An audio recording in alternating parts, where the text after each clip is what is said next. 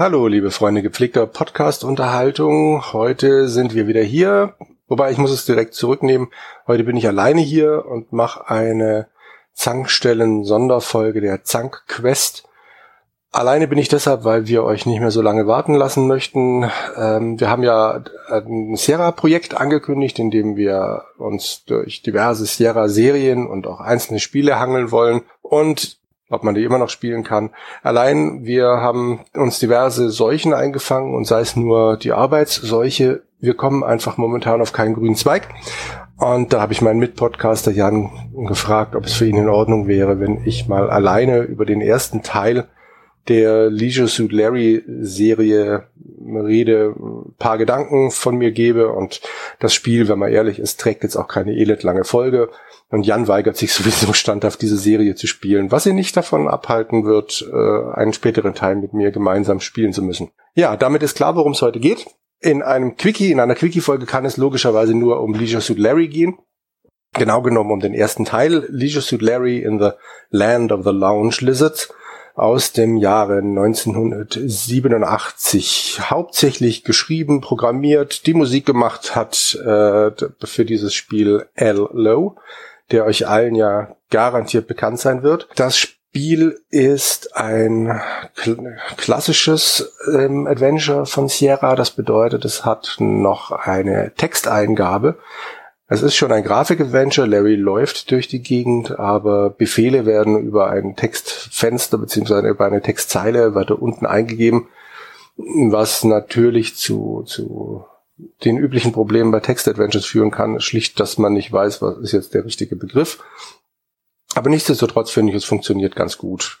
Die späteren Versionen davon, das wurde nämlich überarbeitet und äh, mindestens, ich überlege, zweimal nochmal neu rausgebracht, ähm, haben dann das äh, die Icon-Steuerung, Entschuldigung, die Icon-Steuerung und das funktioniert dann natürlich meiner Meinung nach viel besser sorgt ein bisschen dafür, dass äh, einige Leerläufe, die in der Urfassung drin sind, dann halt äh, dann zum Glück wieder weg sind. So, worum geht es? Leisure Suit Larry ist ein junger Mann, der wahnsinnig gerne seine Jungfräulichkeit verlieren möchte und in Las Vegas auf der Suche nach der wahren Liebe ist, was vermutlich nicht gut funktionieren wird. Das ähm, sollte auch Larry klar sein hält ihn aber nicht davon ab, am Spielbeginn an einer Bar aufzutauchen, an Lefty's Bar und äh, dort sich erstmal einen Drink zu schnappen. Dann ähm, folgen natürlich diverse Verwicklungen. Er trifft unter anderem eine Prostituierte. Es gibt die Möglichkeit, sich zu verheiraten in einer dieser wunderbaren Las Vegas Kapellen. Es gibt äh, natürlich auch aufblasbare Puppen der ganze pubertäre Humor, den man sich so vorstellt, ist schon in diesem ersten Spiel drin. Wird wegen der Grafik natürlich noch nicht ganz ausgelebt. Nichtsdestotrotz ähm, ein, ein Spiel, das nicht in Hände von zumindest englischsprachigen Kindern gehört. Wir deutschen Kinder, Jugendlichen damals, ähm, also ich war, als es erschienen ist, äh, 15 und habe kein Wort verstanden. Naja, doch schon ein paar Wörter verstanden. Mein Problem war schon mal, dass ich über diese blöde anfängliche ähm, Sicherheitsabfrage nicht gekommen die feststellen sollte, wie alt man denn so ist, weil das natürlich englische Sprachen, äh, englische Fragen beziehungsweise amerikanische Fragen sind, die sich auch auf amerikanische Themen beziehen. Und wenn man zwei Fehler gemacht hat, dann ist man rausgeflogen. Hey, du bist ein Kind, du darfst das hier nicht spielen. Das ist auch in der Neuauflage noch drin. Die habe ich mir gestern noch mal angeguckt. Da sind dann Fragen drin, wie wie wurden äh, French Fries eine Zeit lang um das Jahr 2000 herum genannt. Und dann ist es ein Multiple-Choice-Test und die richtige Antwort ist logischerweise Freedom Fries. Was ich jetzt weiß, als Kind hätte mich das definitiv aus der Bahn geworfen.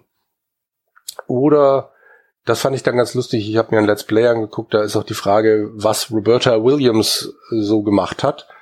Und ähm, ich habe die anderen Antworten vergessen, aber derjenige, der das Let's Play gemacht hat, hatte keine Ahnung, dass Roberta Williams Adventures programmiert hat.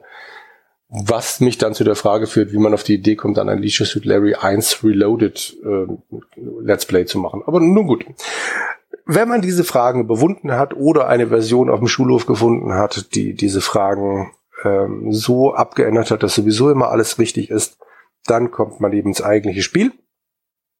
Und in besagtem Spiel, ähm, ja, passiert nicht so wahnsinnig viel zugegebenermaßen. Die spätere Fassung, diese Reloaded-Fassung, ist dann doch nochmal um einiges erweitert worden.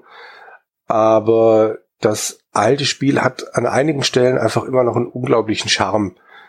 Ähm, das zum Beispiel jetzt nach zig Jahren gibt es ja die Serie Big Bang Theory, in der ein klassischer Running Gag ist, dass die das Treppenhaus hochlaufen und jeder Gang logischerweise ziemlich gleich aussieht, weil die immer dasselbe Setpiece umdekorieren und dann eben wieder, was weiß ich, durch den dritten Gang, durch den zweiten Gang und so weiter latschen. Äh, und äh, bei Leisure Suit Larry haben sie das vergleichbar damals schon gelöst. Er fährt nämlich ganz gerne im Casino im Aufzug rum. Und ähm, egal welche Ebene, die sehen halt genau gleich aus. Es ist immer nur so ein kleines Schildchen. Eins, zwei, drei. Nur im vierten Stock gibt es dann die Honeymoon Suite. Äh, mit, da ist dann einfach schlicht an einer Tür noch ein kleines Herzchen drauf gepinselt, aber dann fährt man weiter auf die fünf, dann sieht's wieder ganz genau gleich aus. Das ähm, kann langweilig sein, ich find's total lustig. Casino ist ein gutes Stichwort, das führt mich zu einem winzig kleinen Problem und zwar muss man in diesem Spiel immer wieder Geld auftreiben, was schlicht nur durchs Casino funktioniert. Und ja, es ist bestimmt gut gemeint, aber das geht mir einfach tierisch auf den Keks. Ich habe das Gefühl, dass das eingebaut wurde, weil, ähm, weil äh, sie das Spiel strecken wollten. Ich weiß es nicht. Aber es ist einfach vollkommen unnötig. Dann will der Taxifahrer ständig Geld, mit dem er zwischen den einzelnen Orten hin und her fährt. Ähm, lustigerweise will er immer unterschiedlich Geld. Mal sind es 13 Dollar, mal sind es für dieselbe Strecke 15 Dollar. Ähm, das macht den Kohl jetzt auch nicht fett, aber es, ja, das sind so Stellen, die das Spiel meiner Meinung nach unnötig ausbremsen. Ich habe auch nicht das Gefühl, dass es dafür genutzt wurde, um in der Zwischenzeit zu laden oder sowas, sondern man sitzt halt in diesem Taxi und äh, eine Szenerie fährt auf einen zu und das war's dann. Nun ja, ähm, gibt es noch etwas Wichtiges zu sagen? Jawohl, es gibt noch eine wunderschöne Tanzszene, die allerdings dann wirklich problematisch ist, äh, was die Animationen von Larry betrifft. Wenn die Figur von vorne zu sehen ist, dann ist das teilweise echt nicht mehr schön, wenn er mit den Armen vor und zurück wedelt, beziehungsweise schlicht läuft. Das, von der Seite ist es noch in Ordnung, von vorne ist es echt verdammt schlecht gealtert. Die besagte Tanzszene ist allerdings großartig, die nimmt natürlich äh, Saturday Night Fever ähm, sehr auf die Schippe. Schon allein deshalb, weil er ja diesen weißen Anzug trägt. Ähm, und auch ansonsten einfach großartig gemacht, wie auch an ein paar Stellen einfach der Humor, der auch die späteren Teile auszeichnet, nicht nur aufblitzt, sondern richtig strahlen kann. Ähm, zum Beispiel die Szene, in der man eben heiratet, weil der Pfarrer in einem Textfenster einen unglaublichen Sermon ähm, von sich gibt, dass wir so glücklich ist, die beiden hier unglaublich verliebten Menschen vor diesen elektrischen Kerzen, vor diesen Fake-Pflanzen, vor diesen billigen Nachdrucken von irgendwelchen alten Künstlern mal schnell zu, äh, zu verheiraten und äh, sie mögen doch bitte, dann kurze Pause, er nimmt einen Schluck aus seinem Flachmann, sie mögen doch sich jetzt bitte beeilen, er möchte jetzt wieder nach Hause gehen und so weiter. Das ist ähm, ein, finde ich, wirklich schöner kleiner kleiner Gag, der nicht ausgewalzt wird. Nach der Szene ist das dann rum. Und macht einfach unglaublich Spaß, immer wieder solche Momente zu entdecken.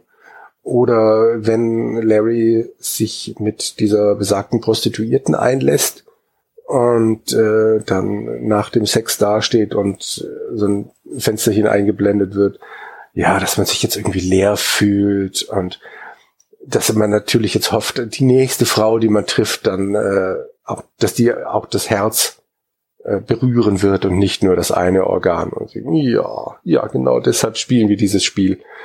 Also es macht unglaublich Spaß, hat aber dann wieder diese Momente eben, wo, sich, wo man sich denkt, oh, Kinders, geht's nicht ein bisschen einfacher? Es gibt so ein paar an den Haaren herbeigezogene Puzzle.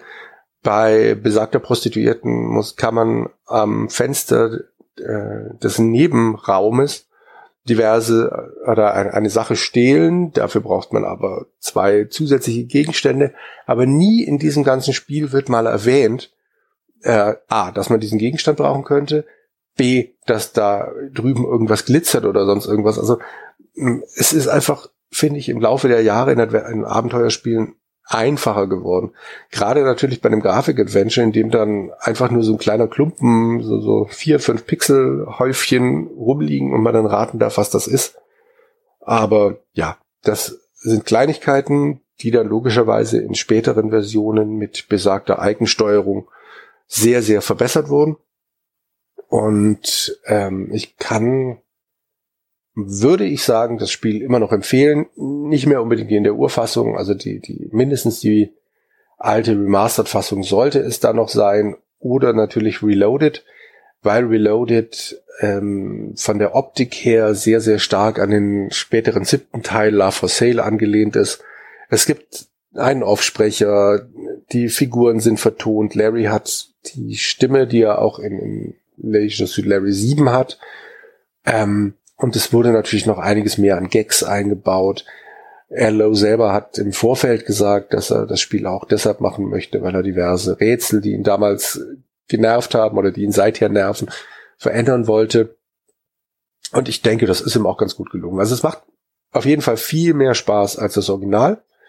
Das Original ist für Freunde der Pixelkunst immer noch sehenswert. Es ist aber halt wirklich sehr, sehr stark gealtert. Und ähm, ja, guckt's euch an, schaut euch vielleicht wenigstens mal ein kleines Video an. Ich finde, es lohnt sich. Der Humor ist nicht jedermanns Sache. Andererseits waren wir alle mal jung und können uns vielleicht noch reinfühlen, wie das für uns damals so war. Gut, das war's von, mein, von meiner Seite aus. Ich bedanke mich für eure kurze Aufmerksamkeitsspanne. Und ich hoffe, ich habe diese nicht überstrapaziert. Wünsche euch einen schönen Abend, Tag, Nacht, was auch immer und hoffe, wir hören uns demnächst zu zweit wieder. Tschüss!